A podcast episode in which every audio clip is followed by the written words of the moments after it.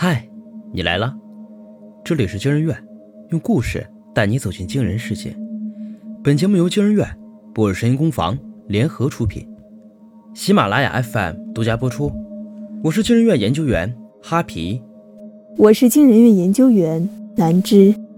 今天要讲的故事是：花费一千零一元可以视奸任何人的朋友圈。下，作者小野寺墨。十四岁那年。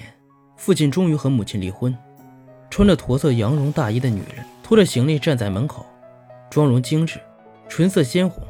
她高的目光扫视过这个贫穷而阴暗的家，落在沙发上的父女俩身上。小璇，她忽然开口，声音里带着某种诱惑：“你过来一下，妈妈送你一个礼物。”陆璇迟疑着走了过去，在父亲视线触及不到的门外，他的手里被塞了一瓶粉底液和一管冰冷的口红。谢谢小璇替妈妈保守秘密哦。妈妈走了以后，你也要学会打扮自己。这兴许是过往十四年时光里，他最像一个母亲的时刻。陆璇将那两样东西紧紧攥在手心，望着母亲离去的背影。高跟鞋落在老旧楼梯上，空洞的响声也回荡在他心里。再回过头时，父亲将脸埋在手心里，无声痛哭。那是陆璇第一次意识到，保守秘密或许并不是一件全然正确的事。反而会更重的伤害到不知情的人。我告诉你一个秘密，你不要告诉别人。这句话并非源自于信任，而是沉重的负担。时光被升学和考试的压力拖长。进入高中后，女生们大多进入最灿烂的花季。对比起来，陆璇的平凡反而更具安全性和信任度。于是，秘密像暴雨后的山洪一样涌向他。与此同时，少女萌发的悸动正无可避免的。让他将目光聚焦在体委周朗身上，因为单恋者那种天性般的直觉，让陆璇敏锐地察觉到周朗喜欢的人是同班的苏雨。苏雨和其他的漂亮女孩都不一样，陆璇从来没有见过她背后道人是非，他也从来不找陆璇倾诉秘密。优秀和平凡之间为数不多的几次交集，竟然是因为陆璇偶然做出了几道苏雨做不出的难题。你现在有空的话，可以给我讲讲你的解题思路吗？陆璇嗫嚅着说：“可是，可是我写的不一定对。”苏雨温柔地笑了起来：“没关系啊，我相信你。”陆璇愣愣地看着他，这种信任和他之前听到的无数次都不一样。他并没有带来任何负担，反而令他满目疮痍的灵魂略微松快了一些。这样的苏雨，陆璇绝不会相信他会拍出那样的照片，做出传言里不堪入耳的事情。流言传得极快。等他被陆璇的耳朵捕捉到时，全校同学都知道了这个消息。苏与叶之间，从高高在上的女神变成了两副面孔的下流女孩。我告诉你一个秘密，你不要告诉别人啊！有女孩找到陆璇，仍然是熟悉的开头。我以前在学校门口看到苏雨上了一个中年大叔的车，家长会的时候我见过他爸爸，那个人绝对不是他爸，所以这两个单薄的拟声词。无法盖住话语中满意的恶意，陆璇觉得自己心底有什么东西正在一点点的涌上来，几乎快要淹没他。他转头望向窗外，乌云在天边堆积，一场大雨正蓄势待发。他在心里暗暗做了一个决定：即使人单力薄，他依旧要在明天早上告诉苏雨，就像曾经的苏雨向他传递善意的信任那样。我相信你，绝对不是那样的人。秘密并不是一件好事。很多时候，人们很擅长给恶意套上隐私的外壳，然后坦坦荡荡地传播出去。周朗在那个朋友圈里继续寻找着，越来越多的碎片浮出水面。我现在就读于国内 top 三的大学，硕博连读，奖学金拿得手软。但有的时候仍然会想起高中的自己，贫穷、自卑、怯懦。那时候学校里有个非常优秀的女生 A，家境比我好，成绩居然也比我好。期中考之后，学校就要评奖学金了，一等奖是五千块，他应该不缺这五千块，但这却是我的救命钱啊！他为什么不能让给我？我一开始也没想过要伤害 A，只是想传出一些流言，让学校重新评估考量。没想到他居然拍过裸照，看来 A 也不是什么好东西，只是更会伪装罢了，连我都差点被他骗过去。后来因为真面目被揭穿，A 自杀了。奖学金毫无悬念地落到了我这里，我不觉得后悔，表里不一的人就该死。我这么优秀，我才应该过最好的生活。手机屏幕从亮起到灭掉，照出周朗神情狰狞的脸。他咬紧牙关，身体无法抑制的颤抖着。他把这条朋友圈截了图，甩给一千零一夜，近乎疯魔的质问：“是谁？把这件事情告诉你的人是谁？”他连问了三遍，树洞都没有回答。第四遍的消息没能发出去，对话框前冒出了一个小小的红色感叹号，他被拉黑了。而直到周朗冷静下来，以报警诈骗为由，树洞才重新通过了他的好友申请。看秘密的规矩，就是不要追问分享秘密的人到底是谁。一千零一夜说：“如果你再问这种侵犯隐私的问题，我就拉黑你，不超过两千块没法立案。你要告就去告去吧。”周朗沉默了许久：“你是真人对吧？你拿别人的隐私来获利，就不可耻吗？”这一次。树洞并没有拉黑他，却也没有再回复他。一个月后，周朗在一千零一夜的朋友圈里找到了最后一块拼图的碎片。最近电影上映，大家都在讨论校园暴力的事情，那我也说一下我遇到的事情好了。高中的时候，我们学校有一个很漂亮、很优秀的女生，因为一些捕风捉影的流言蜚语从神坛跌落下来。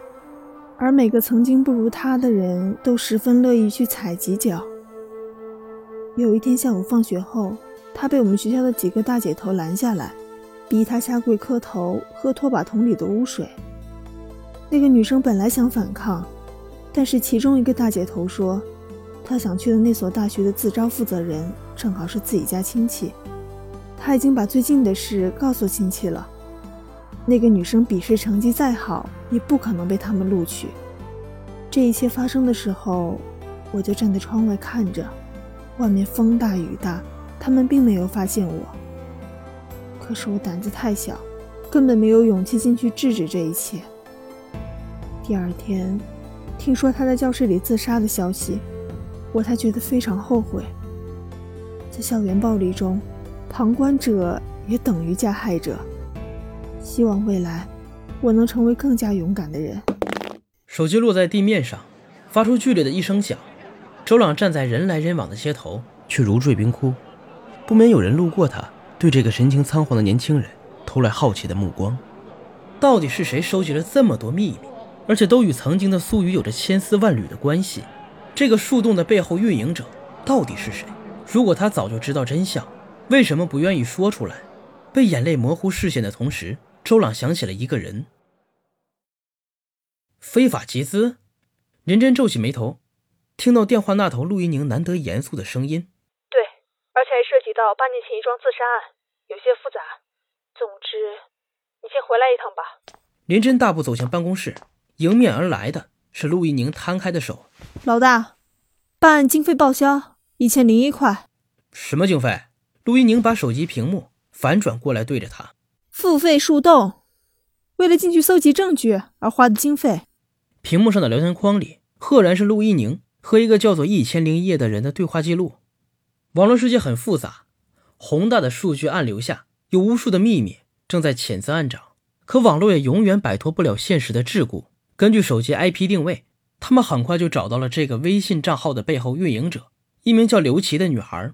让林真感到意外的是，刘琦看上去平平无奇。甚至有几分懦弱，根本不像是一个靠着贩卖他人隐私获利数十万的人。强光灯的照射下，刘琦显得格外不安。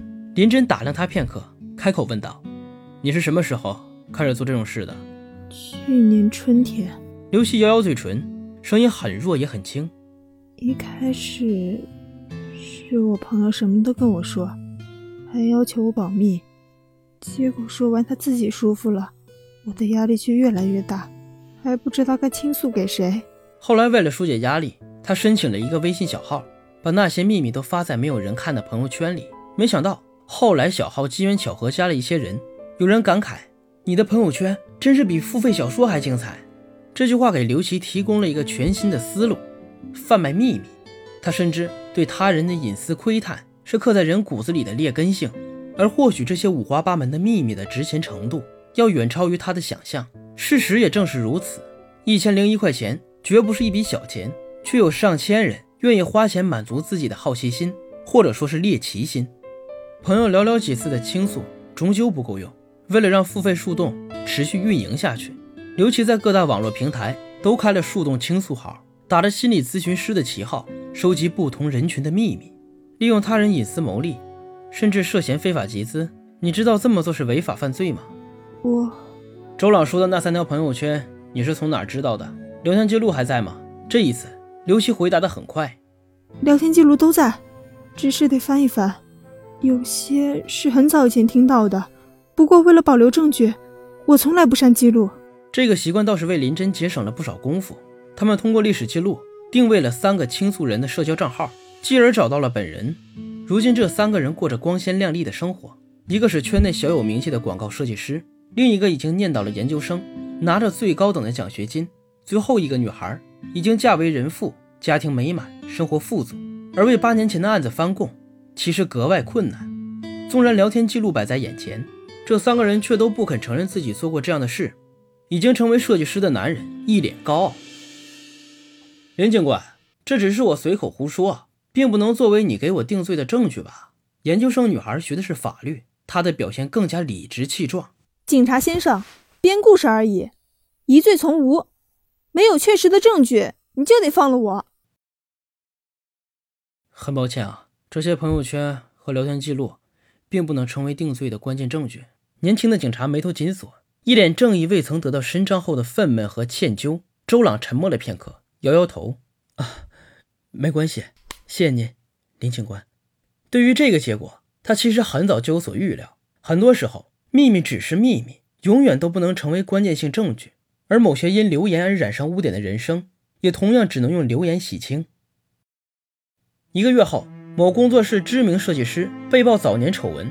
有聊天记录和朋友圈截图，直指他因为制作裸照而致高中同学自杀身亡。虽然设计师本人很快出来澄清这只是造谣，但名声还是一落千丈。另外，某高校研究生被曝曾因为争夺奖学金，故意散播同学夜总会陪酒的传言，致使同学被校园暴力，最终割腕自杀。爆料者贴出研究生高中时荣获一等奖学金证书留档，和他亲口承认自己散播谣言的聊天记录。虽然这些证据在法律上不能真正定罪，但已经足够学校对其做出退学处理。曾经因流言而生的人，最终也因流言而死。一开始，周朗曾怀疑过《一千零一夜》的背后运作者是陆璇。他记得这个女生高中时平凡而不起眼，却是班里出了名的秘密守卫者。她就像一只沉默的幽灵，默不作声地接受所有负面情绪的倾倒。而这样的一个女生，却在高三时忽然退学。从此再也没有了音讯。周朗向曾经的同学打听陆璇的消息，有人说去帮他问问，便迟迟没了消息。他总是忍不住去想，一个人能承受的秘密总有限度。或许在看不见的角落，陆璇会成为下一个一千零一夜。收到消息那天，周朗正走在小城的陵园里，这里刚下过一场雨，地面湿漉漉的。他走了二十三级台阶，然后站在苏雨的墓碑前。这个时候。口袋里的手机忽然震动了起来。老周，你上次问的陆璇，我帮你打听到了。那会儿他不是被大家当垃圾桶，有什么事都往他那儿倒嘛？后来他因为承受不住自杀了，不过是吃安眠药，被家里人及时发现，送到医院去洗胃，救回来了。后来好像被生母送到国外念书了吧？现在过得挺好的，人也很漂亮。紧接着发过来的是一张朋友圈截图。照片上的女孩扎着高高的马尾，小麦色皮肤让曾经那些淡褐色的斑点消失无踪。她笑容灿烂地站在海边，身后是无数正在冲浪的人们。他长舒了一口气，关掉了手机。不能言说的秘密，就像生命中的阴影，有人承受的太多，被侵吞一空；而有人无论多么艰难，始终坚守着心底的最后一寸阳光，没有让自己变成黑暗的下一个传播源。周朗弯下腰。把手中的天堂花束放在了墓碑前，墓碑照片上的女孩正温柔地微笑着，眼睛澄澈明亮，就好像生在光里，从不曾见过黑暗。